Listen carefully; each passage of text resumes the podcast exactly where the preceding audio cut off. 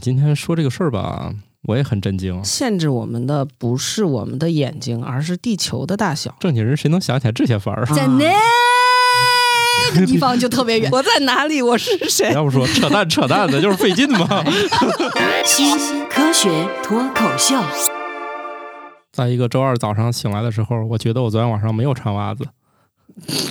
这还需要觉得吗？你看一眼不就知道了？因为我觉得这有点像科幻小说啊，谁大半夜睡觉穿袜子呢？这也不是什么科幻小说吧有点？像心理悬疑剧。有点像那种在宇宙里面，就是嗯银河系漫游的时候要带一条毛巾，你是出门带这个袜子是吗？呃，上床时候带。好，我是睡觉曾经穿过袜子，但后来改邪归正的半只土豆。我是从来没有想过还有这个操作的白鸟。我是觉得冷的时候会套袜子的巧克力爱巧克力。大家正在收听的节目是《新科学脱口秀》，这是《生活漫游指南》的一个子栏目。嗯，我们今天说这个事儿吧，我也很震惊，而且我也操作过。以前年轻的时候，家里暖气不是很足的时候，确实我穿袜子睡过，因为实在是太冷了。后来觉得这个袜子好像不但没有起到保暖的作用，反而让我更冷了。哎，我是听到过一种说法，就是以前在大学宿舍里，有时候有些人是习惯穿秋裤睡觉的啊。然后就有人说穿秋裤保暖，有人说穿秋裤反而更冷。你冬天从外面回家，家里热，肯定是要赶紧把衣服脱了，好取暖啊，对吧？否则你不就像是夏天的棉被保暖那几个冰棍儿是一样的吗？哦，主要本身是人是冷的，人凉了，秋裤也捂不热呀。啊，来，乔老师，呃，播报一下这个科学家是怎么说的吧？睡觉时穿袜子更容易睡着。在晚上睡觉前，身体会为了保存能量，降低核心体温，会将热量从核心传送到手和脚。穿袜子睡觉可以让你的脚暖和起来，这可以向你的身体发出睡觉的信号。但有些人可能会觉得穿袜子睡觉不舒服。这可能不是保暖不保暖，科学家研究的主要是失眠不失眠，催眠不催眠。我又想到了那个胡子放被窝里还是放被窝外面的问题。就是你睡觉前啊，首先你要嗯做到一件事儿，别瞎想。对，你说这晚上纠结说，哎，那我今天晚上睡觉，为了睡好，我要不要穿袜子呢？这一想，完了，对今天晚上睡不着了。我们这个节目不是要缓解大家焦虑，为什么听完之后 有些东西是吧，东西也不想吃了，觉也睡不了了，这失眠了。交者恒交嘛，不是我们节目的问题。我们聊什么话题不重要，因为我之前发现有一些听友在留言啊，说是听着我们的节目入睡的，哎呀，所以我觉得他们也挺厉害。你像我杠铃般的笑声也并没有吵醒他 这。个太吓人了，这这我们这节目还能催眠呀？一般科学类的东西不都可以催眠吗？别说这个了，那有的人睡觉还听相声呢，我 嗯，是吧？这个是有技巧的，专门选叫无唱段儿。确实有那种相声不适合睡觉，就是俩人说着相声下去之后开始唱开了，然后、突然来一段叫小帆，确实是睡不着。对对对，很容易 听见那一段儿，然后就就睡不着了。所以有贴心的网友呢，会整理出那种专门括弧无唱段儿，哦，你可以试试啊。如果你真的饱受失眠的困扰，我觉得啊，这有一定的心理暗示的作用。至于它是不是什么血液流动啊啥的，这咱也不知道啊，咱也没法跟科学家交流。但你看有些顶级运动员，他就会身上有一些特殊的这些服饰。我见过有些运动员就是扔铁饼还是练球的，他有半拉胳膊，好像还是套着有运动服或者是绷点什么东西，他可能就觉得这爽。就是他可能对于这个成绩本身是没有任何有意义的帮助，否则要作弊不就这个不让他用了吗？是吧？那参加比赛，很多人是有一些就是这种小的自己特别信服的这些小暗示的。不是听说有些国家举办马拉松比赛不允许大家听歌，来自世界五湖四海的人全疯了。啊，你说对，至少跑，就算半马也得跑俩小时吧。对，这不得听个相声才能跑啊？啊 你想全马的话，那四十多公里，那不得跑四个小时差不多吧？得是我们这节目都能听四集了。是呢。你说这四个小时光让人干跑，不让听点东西，那真的是酷刑啊！对，这就是习惯嘛。你你说这玩意儿能提高跑步成绩吗？他肯定不能啊。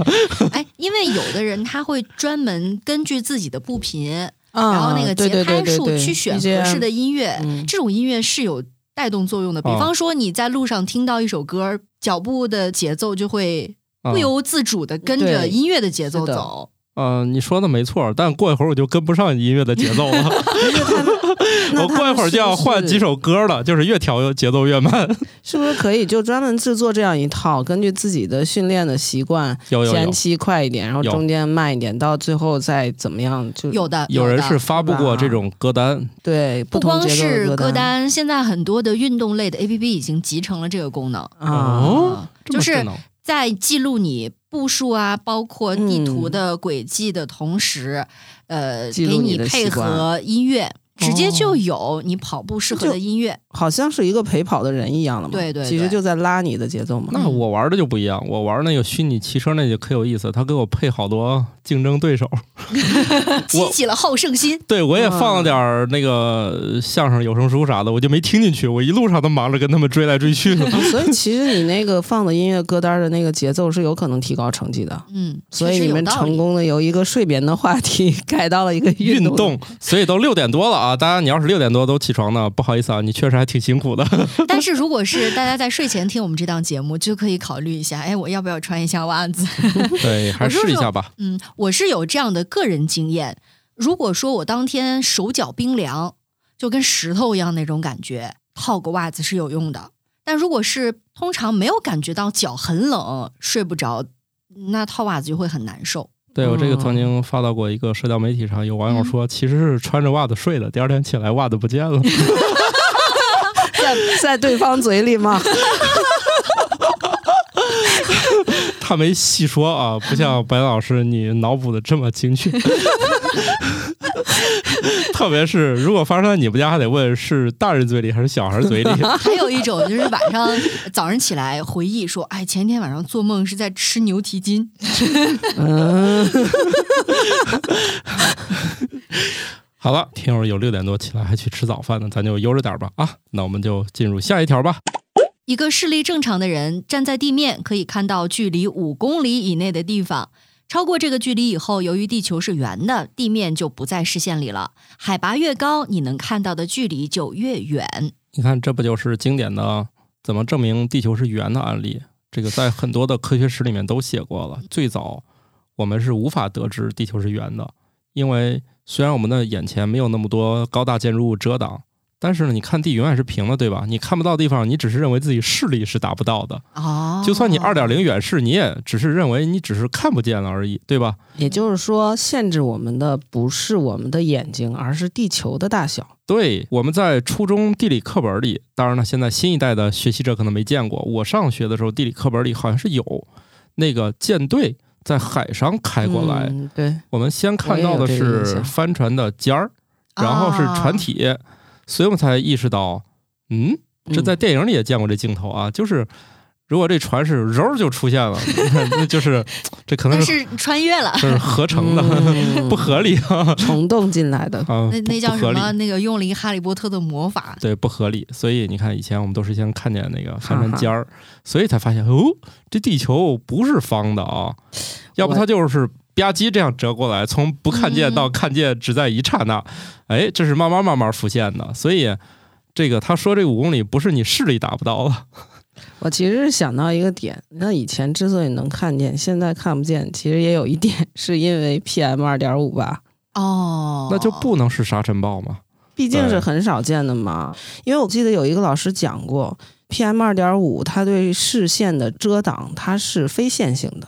哦，就是说，你可能 PM 二点五是在五十几的时候和在七十几的时候，或者是一百多，你看起来没有特别明显的改变，但是 PM 二点五降到三十以后，会有一个特别显著的可视度的提高。不是说你空气质量好一点儿，你就能看得远一点儿，而是空气质量好好好好好，你也没有看出区别，然后咔嚓一下子突然 世界清晰了。还有这个咔嚓、哭嚓，嗯，这事儿让我印象特别深，就是这是一个非线性的变化，所以可能我们最近这些年确实没有像古代的人那样站在海边就能看到远处帆船的尖儿嗯，哦，这种体验了。我觉得还有一个原因，是因为我们在城市里面，嗯，眼前的障碍物太多，你是看不到地平线的。确实太多、嗯啊，能能看见太阳下山就可不容易了。对对对对对，确实，对于我来讲，这个信息里面会让我有一个疑惑，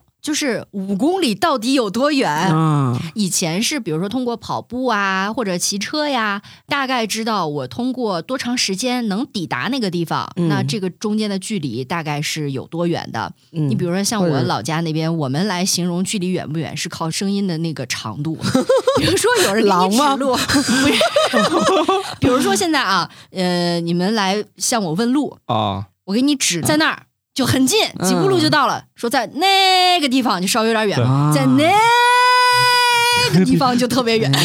时间一下子就空间化了。然后还有一个就是，我觉得能跟这个研究对应上的是一句俗话，叫“看山跑死马嗯，啊确实是确实是这样的。”。我们觉得五公里其实挺远的了，是不是？但是你就看那个山在你的视线里，你也感觉我好像走几步就能到。嗯，但真的，如果说你要徒步的话，嗯，跟你们说一个冷知识，你就算开上车这五公里，也得跑好几分钟，对对对，没有任何障碍，你也得跑一会儿。你在城里，呃，五公里的路啊，很可能要十五分钟你才能到达，这是很正常的时间。这个也取决于你的高度啊。你像他说这个五公里还有个条件，嗯，比如说你有多高吧，哦，啊身高的问题，因为他提到海拔越高看得越远，对 就是说，所以我这个身高的这么一点点海拔差也有影响，是吗？对，你差一点儿，可能人家看四点八，你看五点二，哎，这视力表是不是就这么测的呀？这就不用测了吧，测身高就行了。哎，你看那视力什么五点二、五点三、五点零的，是不是就是是不是就这意思？高考岂不是亏了？所以搞半天视力跟身高成正相关对呀、关。早知道不要测视力了，就好多专业都能选了。然后测视力的时候，先穿了一个增高鞋，是吗？啊踩一个高跷跷，以上建议都是胡说八道啊！啊，登高望远啊，或者说你站在比较高的建筑物，都有助于你看得更远。而且它还有一个重要的前提，就是说你视力正常的话，那问题是很多人视力不太正常。啊就，这个研究让我很吃惊一点，就是这样，就是合着它是一个几何学的一个研究结果，不是一个生物学的研究结果，是吧？它也有生物学的，比如说你要晚上，它显然你的视力是受限的，因为你的视锥细胞就不干活了，对吧？就只能就看只能看四点二。所以到这个时候，你夜晚啊，我我回忆一下啊，比如说会在很远很远的地方，特别黑暗的地方点一点小火星。我印象中是什么实验？这点狼烟呗 什么实验？大半夜《封神演义》吗？呃，不是，应该是某个实验。当年通讯不好，非得在两个山头实验，就是用很微弱的这种烛光啊什么的嗯来表示、我这儿好了，那边说我也好啦。这样其实看的也会非常远，它也是跟你多种原因吧。嗯啊，除了眼睛大家都长得不太一样以外，对，还有冷知识，每个人看见的星芒好像也不一样。哦，我有 真切的体验。我看到过这个冷知识。呃，我其实是在眼睛做过手术之后，发现看星星那个光好像更卡通里面表现的那种十字星芒。哦 就会很突出，因为我做完手术之后看很多的那种闪光点，比如说电焊呐、或者是太阳反射到车的那个外壳上的那个反光，就会特别刺眼，而且有很多的尖尖。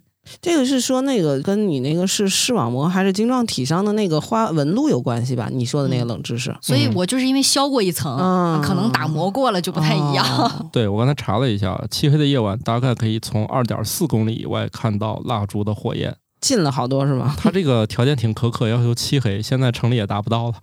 嗯，其实你刚才一说到山头之间点火的这个段落，让我想到《指环王》电影里面有一个特别震撼人心的经典的镜头，就是刚铎和洛汗之间的山峦之上，一座座烽火次第燃起，那种嗯传递下去，会给你一种这个世界在重新连接的感觉，嗯就是人们的勇气在接力，然后共同去捍卫追求的东西。啊，嗯那个镜头真的非常的震是撼，是村村通工程吗？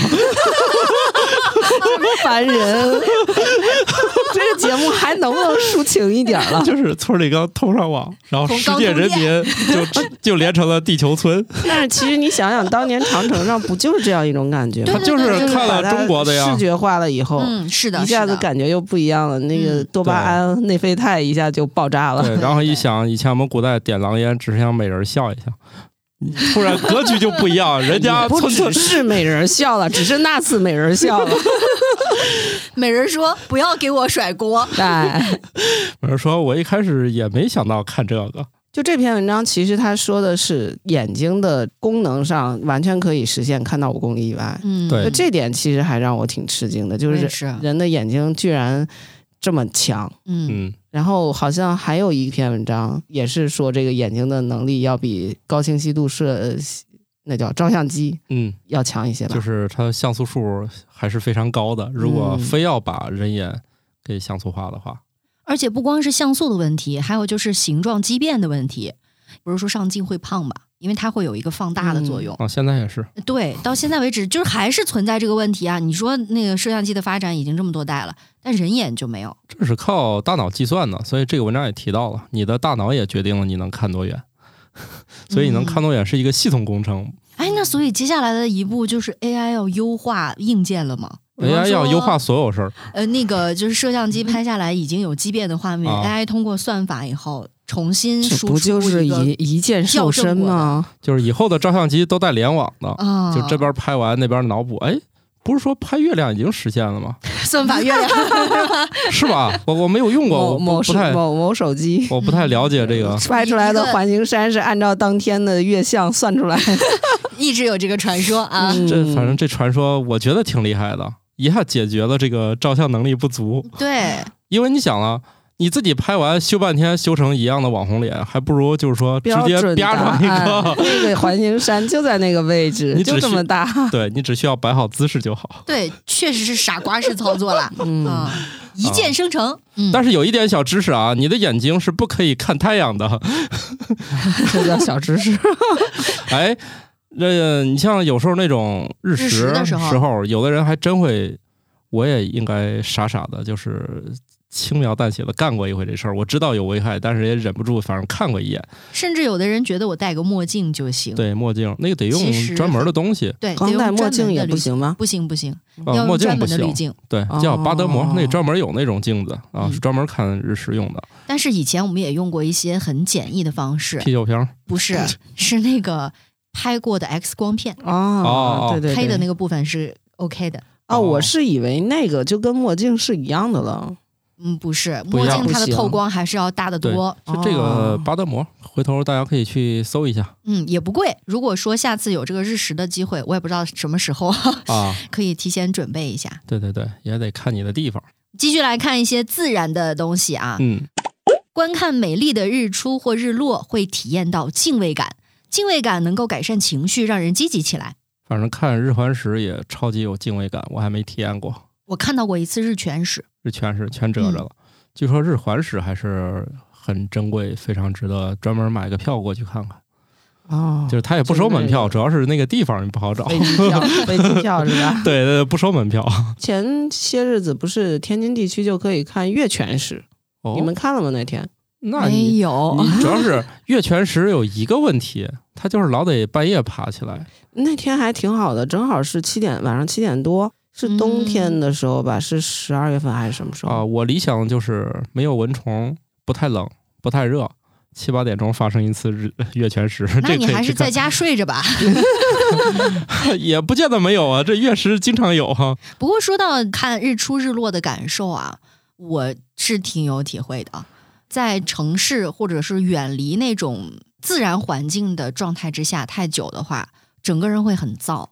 嗯，但是我一旦回了家，去戈壁滩 或者去山上看日落，可能多一些啊。主要早上我起不来，心情就超好的。嗯，嗯，其实很早以前，我就记得是梭罗还是谁，他那书里就写过，就自然滋养人性。这么多年过去了，还是在自然在滋养人性，这点也很奇怪。嗯，啊是这样的，就是人工的东西，它会不太具备自然属性，或者说你的努力它都是徒劳的，因为人的大脑在大脑眼里这就叫一眼假，你再折腾它也不是自然的东西。嗯，而我我们之前节目当中其实小小的提到过，就是人眼喜欢的是那种自然的分形，比如这个树杈，它就是每一个小的结构，嗯每一个大的结构都是小的结构嵌套的。对嗯嵌套的。而人类做出来的东西，它通常都是在工程学、几何学意义上的，它不具备自然的形态。意思是信息量还是不够大。对你，比如说你造这个楼可以很很高、很帅气、很圆、很啥，但是自然界它没这玩意儿，所以人眼它不停的接收非自然的信号，就会让他觉得还是缺乏那种自然感。然后人确实是喜欢看日出日落，比如说我们很多景点让你爬起来就是为了看个日出，嗯 是的，对，比如泰山啊 嗯啊等等各种山吧，黄山、泰山好像都有这个项目吧。啊，对，啊，泰山看日出那是算是最有名嘛，呃，大早上给你那弄起来，大晚上，我是有一次去赛里木湖，当天晚上就住在周边的一个毡房里边嘛，早晨就起特别早去守日出。那边一般山上它有一定海拔嘛，早晚都很冷，冻得在那儿哆嗦跺脚，来回跑，让自己热起来。但是在太阳升起来那一刻，还是非常非常激动的，就觉得你今天早晨早起没白早起。值了。对。嗯但是你要是这个看向的远处，它是一直都是平的，你也会觉得吧，还差点意思，只能看云烤红啊。但是你会有一些景致的话，为什么大家喜欢泰山看日出？嗯，它还是会眼前有近景，它会让你觉得很 happy。如果你运气更好的话，你可以在泰山上好像遇见自己的宝光、佛光。然后是有一些宝光、佛光类的现象，大家也很喜闻乐见，的我。见到过自己，很特别。我跟我媳妇儿俩人在，我想想，应该是黄山，我们俩就觉得眼前有那种大家网上描述的那种，后来才意识到那个可能就是传说中的佛光了。它跟哪你？它跟你的就是投射在很远处，有你的轮廓，四周是七彩的彩，哦，是有点那种不是彩虹那种七彩，就是袈裟上的钻石亮了那种效果。有点像那个镭射防伪标上那种七嗯彩。自己吗？就是看到你的形象，自己看见自己的，我媳妇说她也看见她的了，就是俩、哦俩人各看各的，我也看不见她的，哦你，们两个人都发光了。啊，都发光了。这还是一档科学类的节目，哎，不，这个是有科学的解释的，科学的角度解释，我我忘了，不好意思啊自，行检索吧。嗯，不好意思，回头我再找着这个再给大家讲讲。其实我觉得我们应该呃有我们的书上应该写过这个，就是那个少年轻科普啊，应该还是水蒸气啊，或者是结晶折射形对对成的？对，总之得是那种阳光从你背后过去才行，不能从你脸前打到背后，等等，阳光从你背后过去，你不是在看日出吗？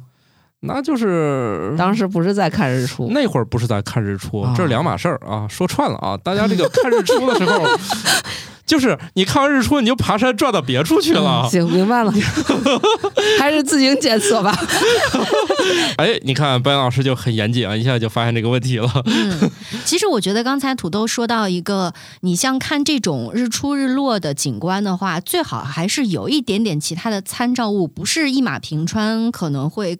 呃，印象更深刻一些，我就想起来古诗有一句也很经典嘛，“大漠孤烟直，长河落日圆”，对吧？嗯，你没有那一股孤烟的话，这个大漠其实好像并不是特别值得记录，或者说印在你的脑海当中。对，嗯就它一定要有一个背景，或者说一个前景的参考在那里。嗯，你像我就特别喜欢在戈壁滩上看晚霞，然后最好是有那种奇奇怪怪的各种形状的云，那是最好看的。嗯。你像那个拍摄银河呀之类这种宇宙大全景，它通常不会只拍银河，它一定要有好的前景，就是你地上有山有人，有树枝，哪怕不行，哦。你有个嗯车也行。总之，它不能是一个孤立的宇宙，这样就会看起来作品是很平淡有无奇人的宇宙就显得更加的趣味无穷。对，但是呢，姿势可得保持住了 是有点累。啊。呃，我分享一个这个稍微凡尔赛一点儿，我觉得我看过最有意思的日落是在马达加斯加的那个猴面包树面包树大道吧，得有两排，我们在其中一排那儿坐下来就看，还挺有意思的。啊，大家有机会可以去那儿尝试一下。嗯，呃，还有一个，我是觉得推荐大家可以去国内看晚霞、看云的地方啊，在克拉玛依的乌尔河那边出现特别奇怪的云的几率还是挺高的，而且嗯在戈壁滩上看晚霞确实很好看。有啥嗯奇怪的云能给我们说两个吗？有点脑补不出来。曾经出现过一次，应该是什么全球十大罕见云，叫什么糙面什么什么夹什么云。小克力老师导游博博主的这个上线了。有那么两三本书可以读一遍，你就会彻底的迷茫。你会发现，其实这云跟云之间，在一个初学者眼里还都挺像的，但是在他们爱好者和那种气象学家，气象那专家里，差别还是很大的，还挺有意思的。大家有兴趣可以找找。我回头我要是把这个书名找到了，就发在我们的公众号里吧，就是《生活漫游指南》，看一下就对云的名字就大概有个了解了。啊我找到这个云的名字了，号称是当年应该是一八年吧，中国最牛的云是叫晚霞版的夹状云叠加糙面云，嗯，就是说夹状云是那种几层那个是吧？不知道。算了，算了吧。你没找到图片，那个我找到图片，但我没有办法嗯形容它，我不知道它的结构。看出我们节目的严谨了吧？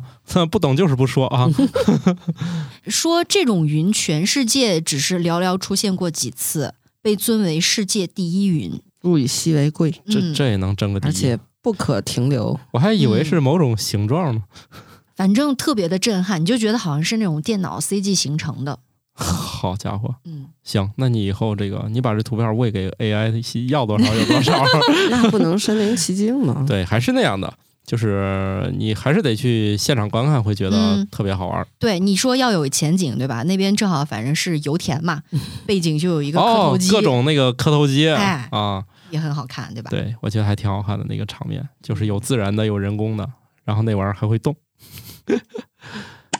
哺乳动物耳朵的毛细胞数量是有限的，不能再生。人类每只耳朵里有一万六千个毛细胞，随着时间的推移，这些细胞由于感染、噪音和衰老而受损，导致听力下降。它是太少了吧？对呀、它这个才一万六，确实是有人在网上放那种放大的照片，嗯就是那种你要天天接受噪音，它的受损还是非常严重的。那两边耳朵一平均一一边才八千根儿不是他说的每只每只一万六，啊，其实它不是很多。那你刚才看到的那个实时的监测，对吧？就是说它在噪音环境之下会受损，是怎么样的一个受损状态？它不是实时的，它是对比了人就是受损的毛细胞和正常的毛细胞，它没有哦说是哪种。比如说它衰老也会是那样受损啊。你如果是那种哦就是长时间高强度噪音的话，也是受损。所以我们分享这个知识，主要是想在我们家这事儿很重要，我就会控制小朋友使用各种设备的音量。因为大家可能过度关注的都是眼睛，对吧？但是可能嗯没有想到，其实各种电子设备发出的音量是非常大的，而且一旦你家里习惯于把那个音量开到头儿，你很快就适应了，然后你会觉得声音小你就听不清。这就跟那个天天在家吃那个饭里面没有多少盐，出去吃饭店里就特别咸一样，它两个意思是一样的。如果你家那个电子设备的音量总是特别高，你们全家都会适应的。这样的话，你的这个毛细胞受损的速度就会比别人更快。然后新一代的人都是使用耳机的经验比较多的一代人，他的确会出现，就是说让你的听力提前下降，特别是那种常年用耳机，音量开到头那种的，听力是不可逆转的受损啊。当然了，现在是有些研究怎么能让毛细胞重新长出新的来，现在有这些研究，但是它等研究到应用到你身上作为一个医疗的，那还有很长的路要走呢。是现在都是在都很久以后了，那个时候可能你人也已经凉了。现在就是说，因为这个呃毛细胞再生是一个研究领域啊，希望能通过这种方式治疗听力损失。包括有一些听障，是吧？对对对，它其实是治疗用途，但是你好好这个人呢，还是希望你能珍惜一下，就是好歹保养一下吧。对这个所谓的保养，就是不作就是保养。对对对，哎，我最近有一次作的经历，哎大概上上周的时候去听了一场呃演唱会，是那种非常燥的演唱会。嗯，真的，到后来的几首歌，感觉他的声压明显上去了，响度特别大，对我就有点受不了了。我拿了那个纸团子塞耳朵，就其实挺影响现场那种氛围感觉的，因为它毕竟会损失一些频率嘛，你听不到它原本的那个歌声。但因为声音实在太大了，我觉得耳朵疼。而且那场演唱会结束之后啊，我走出场地就觉得整个人是发懵的。脑瓜嗡嗡的，对，然后听不到其他的声音了，是其他小一点的声音，你会觉得好像有一层雾一样，是大脑隔着的，主动降噪了，就很难受那种状态。啊大概维持了一天多，我觉得才恢复正常。一天多呢，哦，而且以前因为我在电台工作过嘛，我们在直播的过程当中要时刻带着监听的耳机，你要去监听你自己的音量有没有，就是推子有没有推，你的声音有没有出去，那背景音乐跟你的这个声音是否匹配，包括有的时候会接进来电话呀，跟别人聊天，你都是要自己控制嘛。那印象中就有很多身边的同事。他们就会调的特别大，因为他们想听到细节。嗯，比如说我在接班的时候啊，上一个主持人刚刚下班，我来接班的时候，就经常会忽略一件事情，调那个监听耳机的音量大小。一戴上那耳机，我整个人就就嗯激一下，跳一定住下。定住，经过这么好几次之后，我就不管怎么样，在戴上耳机之前，先把那个旋钮调小，然后我再嗯根据我的需要尽量去调整。我会把音量刻意的放小一点，就包括我们现在三个人在录音，嗯呃我觉得土豆和白鸟老师应该也有感受，就是我会把监听音量放的比较小，嗯是为什么呢？还有一个原因就是监听音量如果小的话。你容易会把自己的嗓门稍微放大一点去说话，因为你老觉得，哎，我声音是不是有点小？并不是这很清楚。对，这对于一些相对来说录音经验比较少的嘉宾是很有用的。然后你说是白鸟老师吗？不是，我说我们过往的嘉宾，说的是你，我不会，就我们过往的嘉宾，因为他嗯一旦觉得听到自己耳朵里的声音有点小，他就会不由自主的把音量提提高一些。哦，是感冒老师啊 谁不在说谁？你要点的这么明显吗？啊，对对，我们节目都是这样，谁不在说谁。我觉得这就是一个在听力上面的一个小小的应用吧。啊而且我还见过一种情况，就是听力不太好的人，他会不由自主的提高声音说话，对，然后呢，他们一家人的听力都不好，是的，因为平常说话其实就是吼来 吼去亲的。身体验。嗯，哦，那我们家有这个现象，因为以前我们家是那个纱厂、纺织厂，那个厂、嗯像我们小时候就是八十年代啊，暴露一下年龄啊，在八九十年代，我上小学的时候，这个厂子里面小孩是可以随便进出的啊 啊，可以随便就走到工厂里找到妈妈吃一顿中午饭，然后要大摇大摆又出来的，门口是不管的啊。这后来到两千年之后啊，这才算是这问题逐渐克服了，这厂是不让小孩进的。要保证安全生产、啊。现在想想啊，那里面一排一排那么多机器，嗯我但凡把手伸哪个里面，嗯就 我就失去劳动能力了。当然，那快乐就在于这个，你经常可以去见厂里那些大机器啊，进去啊，所有人说话都是喊。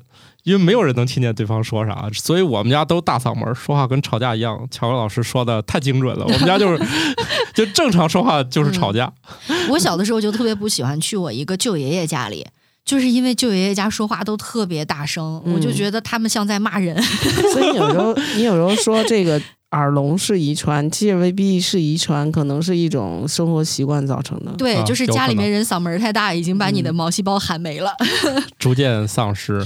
啊，我这儿有一个数据，就是看一场那种音量比较大的电影，你的这个耳朵的听力需要一周左右才能恢复。它可能嗯跟这个毛细胞有一定的关系，但也不全是，因为也知道啊，就是所有的东西都要经过大脑转译嘛。嗯，这个当中受到的这个伤害是需要一周左右来恢复，当然这可能比较模糊啊。但是我不知道是不是有没有专门的调查，是不是现在电影院里把声音调到很大，是的，是啊，他从一开始他逐渐把声压一步一步调上去也跟现在的那个片子大片儿多一些有关系。啊，有关系。我就不知道他们抛掉大片儿的这个因素之外，他们有没有就是比以前高？呃，是的，是比以前高，而且每个影院之间可能标准都不太一样。我就有很嗯明显的感受，同一部电影非常喜欢的话，可能会二刷、三刷。去的时候可能选择的是不同的影院，因为影厅规格不一样啊，有的时候会换着去看一下。很明显，有的影院它的音响音量就非常的大，就大到那种让你心慌，嗯，已经不是纯粹的听觉的传递了，而是让整个人的身体都跟着震动了。跟着它共振。对，那种就非常难受。有的影厅相对来说还好一些，而且我觉得很多如果关注音乐的朋友应该知道一个词叫做响度战争，嗯就是关于唱片呃业的这个发展，就是一步一步走过来一百多年吧。其实响度是越来越响的，尤其是在施特劳斯那个大炮，嗯，尤其是后来数字音乐发展之后，那响度因为控制都是软件来模拟的嘛，嗯随便弄。对它的音量就会越来越大，抓人的这个耳朵，抓人的注意力。因为嗯同时几首歌的话，那那音量大的那个绝对是最吸引人的。嗯，所以后来大家把唱片的声音音量就做得越来越大。像现在呢，其实呃世界上是有一些关于响度的标准的，嗯它有一个数据标准。国内的话，好像我印象当中没有一个特别标准的规定，只是说前几年，呃，一四年还是哪一年，就是现在叫中央广播电视总台，当时还是中央电视台，他们出了一个内部的工作规范，是有关于响度输出的标准的。哎，对了，我想问一下，你比方说你电台播出来你那个乐乐音乐呀、点播的歌曲，还有主持人说话，这个、嗯它应该是要调的吧？就调到统一的一个响度的吧？它呃，这响度它不是一个固定值，它不在你眼中，它是一个数字，它不是像音量六十五就是六十五频。率和它的那个有关系，但是它有一个有一个是这样的，它是有一个最低标准，啊，只有就是只有。下限。上限，因为声音太响的话可能会爆嘛，所以嗯它的电平表呢是有一个区间的，你要嗯保持尽量保持在这个合适的区间之内。如果太低的话，它就会默认你这个输出没有达到这个输出标准，有可能会判定你为控播，那就属于事故了。哦事故。哦所以一定要保持一个基准音量之上，然后呢，不能过爆，就是那个嗯可能音量条从下可能是绿的，往上是红的，你不能嗯到那个红的一直那样冲。那比方说点播歌曲啊，或者是直接播歌曲的时候，嗯那两首歌本身先天它就不一样，对，它有技术的手段去控制吗？有人手的手段。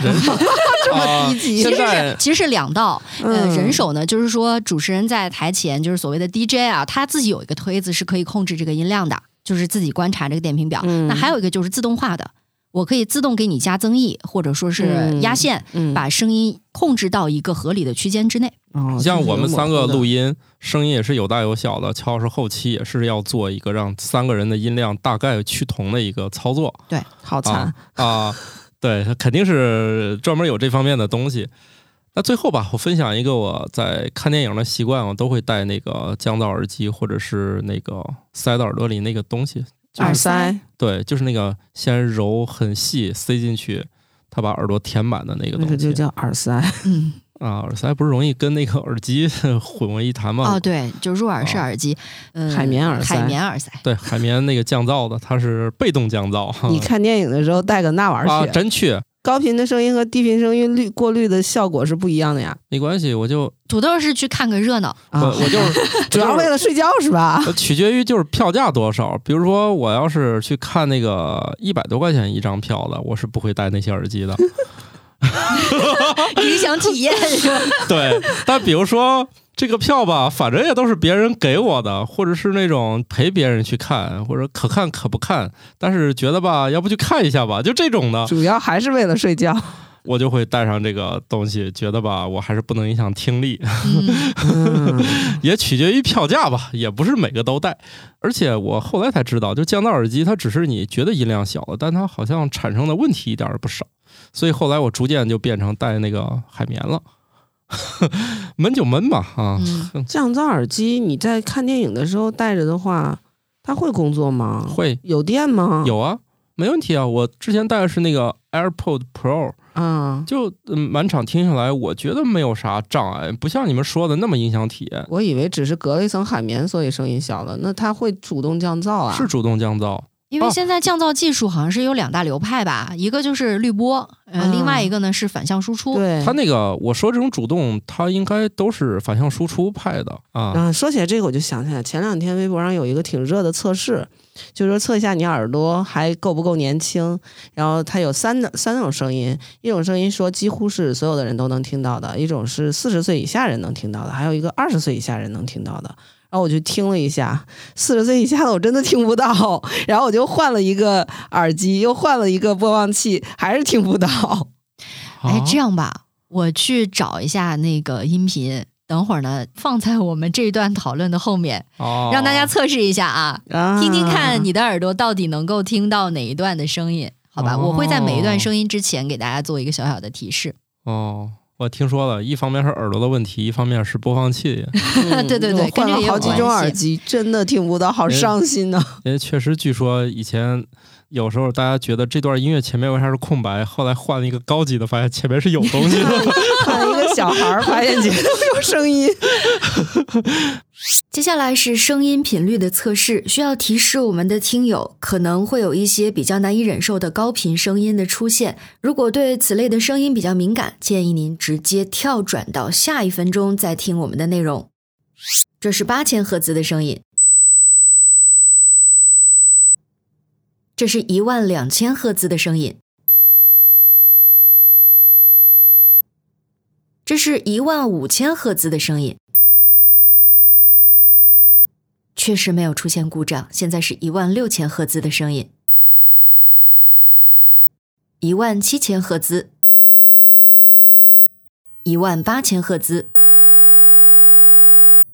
一万九千赫兹。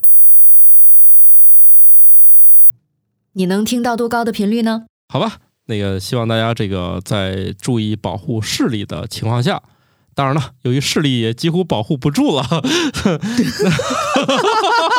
绝望，也放弃吧。那你至少保护一下听力吧。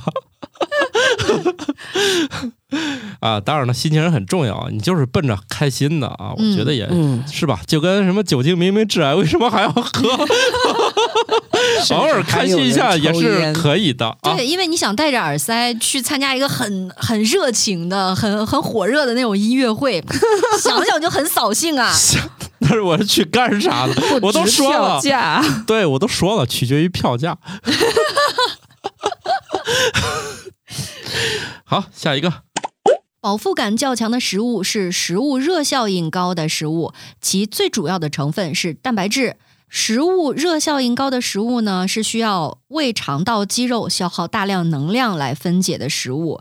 人体消化蛋白质时摄入的热量中有近百分之三十是在消化的过程中被消耗掉的。嗯，嗯，吃吃肉不爱吃，吃肉，吃完百分之三十都因为消化给消耗了，这算嘛呢？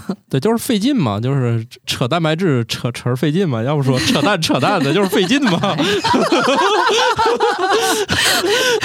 对，原来是有原理的啊，这个扯淡这哎，个词。我一下子想到了，就是说这个新能源汽车啊，就是说那个纯电车，嗯你可以自己家庭开的话没有问题，短途的公交也没有问题，但是你可不能拿它做载重汽车，呃，或者说做载重汽车，它有个里程范围，它到一定里程以。俩已经已经完全不知道我在干什么了。没有，我在听，我在听。我在听啊。行，马上就揭晓了嗯两个人的关系啊。哦，就是你这个呃，如果用纯电车做载重汽车运货的话，它可能到一千还是五百公里以上，你的电池走那么远的电池的重量就已经完全把它的那个运载的质量就消耗掉了，哦哦，我懂你这个意思。开了一车一电车去送货，啊，啥也装不下。只装了一公斤的货 你说这个问题，这在航天领域里面，这个关系已经算了很多年了。啊！对对对对对，所以你就是带多少燃料 和你要 要带多重，中间是一直在对在思考这个问所题。以，所以你吃的蛋白质如果太难消化的话，你消化性的能量已经完全等于蛋白质所蕴含的能量了，你就是吃 吃个寂寞。对，然后这个词我觉得也是第一次看到，就是叫热效应高。我一开始嗯以为这个叫高热量，后来发现这俩还不是一个词不是一个事儿。啊，所以大家可以看营养学还是有很多新鲜玩意儿的啊。嗯，你看过去一说怎么能吃完减肥，现在看到这一条，感觉是不是吃肉也能 减肥？毕竟饱腹感强，吃两口就饱了。想想好有道理，嗯有这样吃一块牛排，是有这样说的。想想这道理，你吃一块牛排好像也确实就饱了。哎，你前两天是不是有个小黄呃 抽抽知识卡？是不是有说过吃夜宵的话，最好吃高蛋白的食物，不要吃高糖或者高油，对啊，就因为饱腹感强，比较容易吃饱了。对啊，所以我们下一条也是这个跟它有关系的，嗯可以一起来说了吧？研究人员在果蝇和小鼠的实验中发现，当它们摄入蛋白质之后，会变得不太容易从睡眠中醒来。对于睡眠质量差的人来讲，晚餐多吃一些高蛋白食物，可能有助于改善睡眠。所以白雪公主吃的是鸡爪子吧？不是苹果，不是鸡爪子没有那么多蛋白质啊。猪蹄儿，哦哦哦，那猪蹄儿那胶原蛋白这属于刺激蛋白吧，就是不够。我觉得她应该是吃了三公斤的战斧牛牛排，排 所以睡得那么沉。整肺肉。呃，对你要是吃瘦肉的话，大概都能达到这个。你说你嗯睡前来一鸡蛋，感觉这是明天早上早饭。其实也可以，你吃一点蛋白啊什么的，或者说睡前喝一杯蛋白粉，应该也有我的用。天哪！这睡着觉还能长肌肉吗？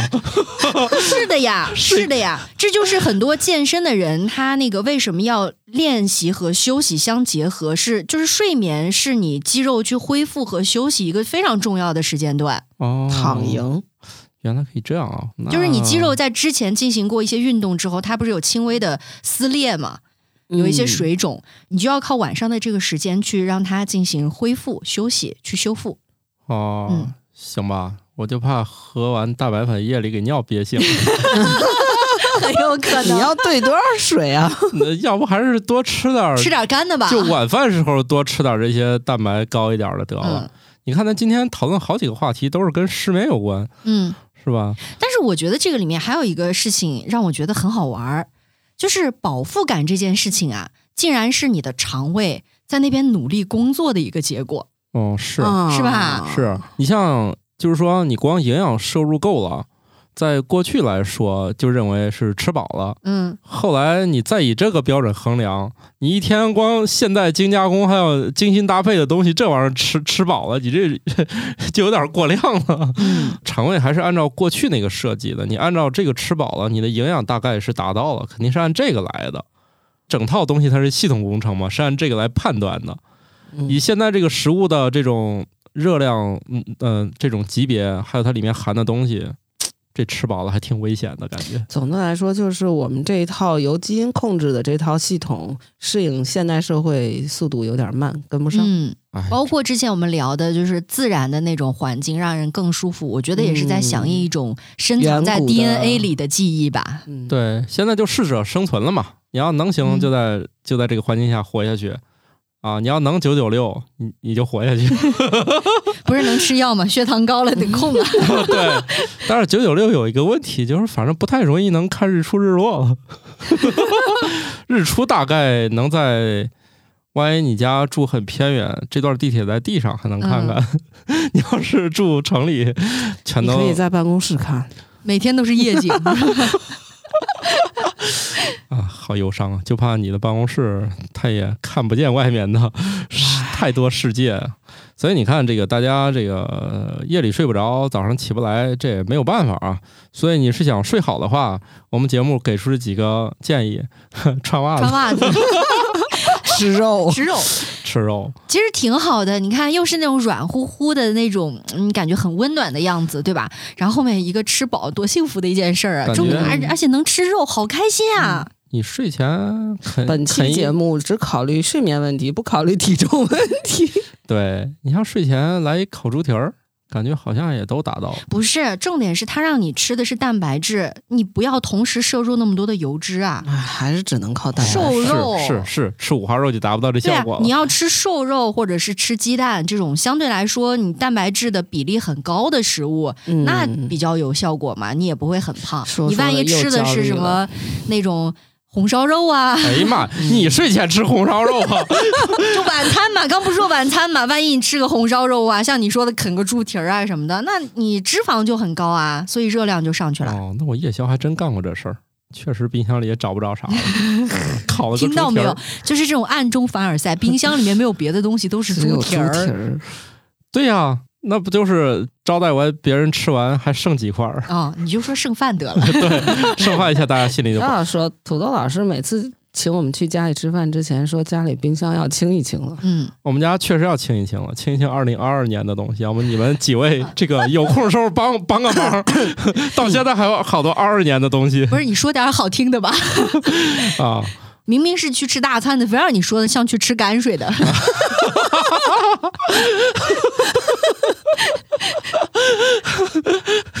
好吧，呃，我我可以讲讲他们这个实验怎么做的。我觉得啊，嗯大家可以相信一下这个实验啊，毕竟我觉得他们对果蝇那个实验还是一种相对来说还人道一点儿。他们给小鼠喂完之后，给他们放在一平台上震动。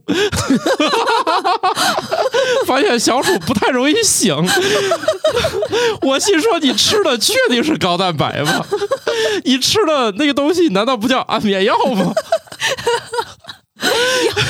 就是类似于我突然想到一个脱口秀演员，他讲的自己曾经在海上，就是亚丁湾出航，他是个海军的厨子，炊事兵说描述海上的生活嘛，一般我们听歌都是海浪轻轻的摇，他说不是，真正的海上是你晚上睡觉，他把你踹醒。就我觉得现在科学家对小鼠干的事情就是这个，在海上踹醒 这士兵的这种感觉。不是你们想想，那就一般用那种摇床嘛，嗯一个大平板，然后上头摇，然后一窝一一堆小老鼠，绵绵绵的、白白白的，然后往那儿咣咣咣，而且关键是就是这意思吧，晃着晃着，个别醒来了就很懵，是不是？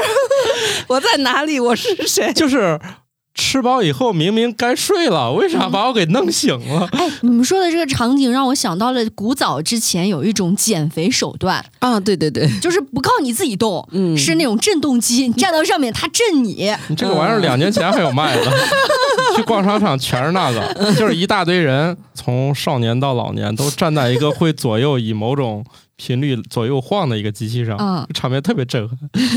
就是我感觉，就这群人电话，我特别想管他们一个一个要。我感觉这群人吧，你把啥卖给他都有希望。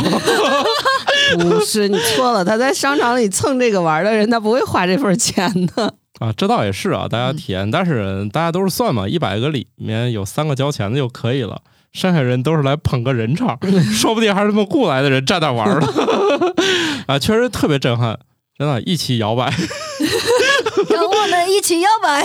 关键是它幅度也没那么大，全是一种 那种一群人在那儿震，抖，我觉得这个机器倒是科学家可以买来用于人的测试，就晚上给它吃一顿高蛋白食物，然后捆到这上面去摇啊！不会挨打吗？反正你睡之前给你腰底下搁一个，睡着之后我给你一摁，十个里面有两个醒了就成功了。倒也不必吧，现在连就是手机 APP 很多年前都能够监控你的睡眠质量了，就不要用这么复杂的方法了吧？那个这个咱得讲科学啊，就是咱得用摄像头研究啊，到底醒没醒？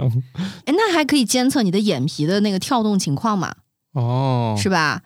你说你那费劲的，哦，还得进设备，也是啊，主要是小鼠也没有办法进行那个访谈，小鼠也没有办法昨天晚上睡得怎么样呀？小鼠，啥呀？哎，我就觉得说起老鼠，我就想起我家的猫了。就是这白天啊，感觉这哥们儿是是一夜没睡还是咋的，他就特别累。就是我任何时间回头看他，哥们儿都是在睡觉。猫就是夜行动物吧？那他夜里干啥的我都不知道，而且猫生百分之七十的时间都是用来睡觉的呀。真的。而且我怎么弄它都不醒，那你晚上的时候观察一下他干啥呗？我有病吧我？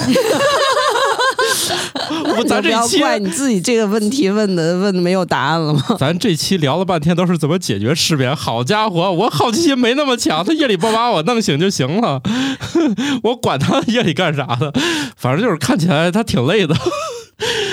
行吧，嗯，我们这一集呢给出了三个解决你失眠的，哎，算是两个办法，一个是穿袜子，一个是又总结一遍呀？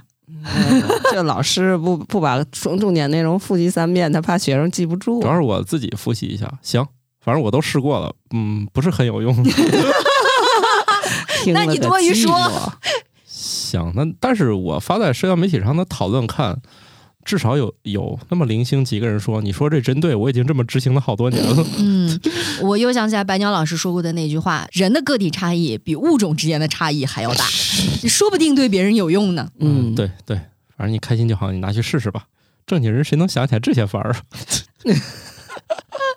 也就科学家了。有意思的科研新动态。在珠穆朗玛峰海拔七千九百米的地方，研究人员发现了过去探险者留下的微生物痕迹，例如葡萄球菌和链球菌，它们通常分别居住在我们的鼻子和嘴里。这些细菌是在登山者打喷嚏的时候留下的，可以在这里存活几个世纪。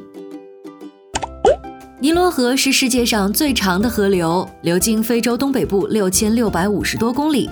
人们普遍认为尼罗河有两个源头，青尼罗河和白尼罗河，但是迄今为止，尼罗河的源头仍然是个谜。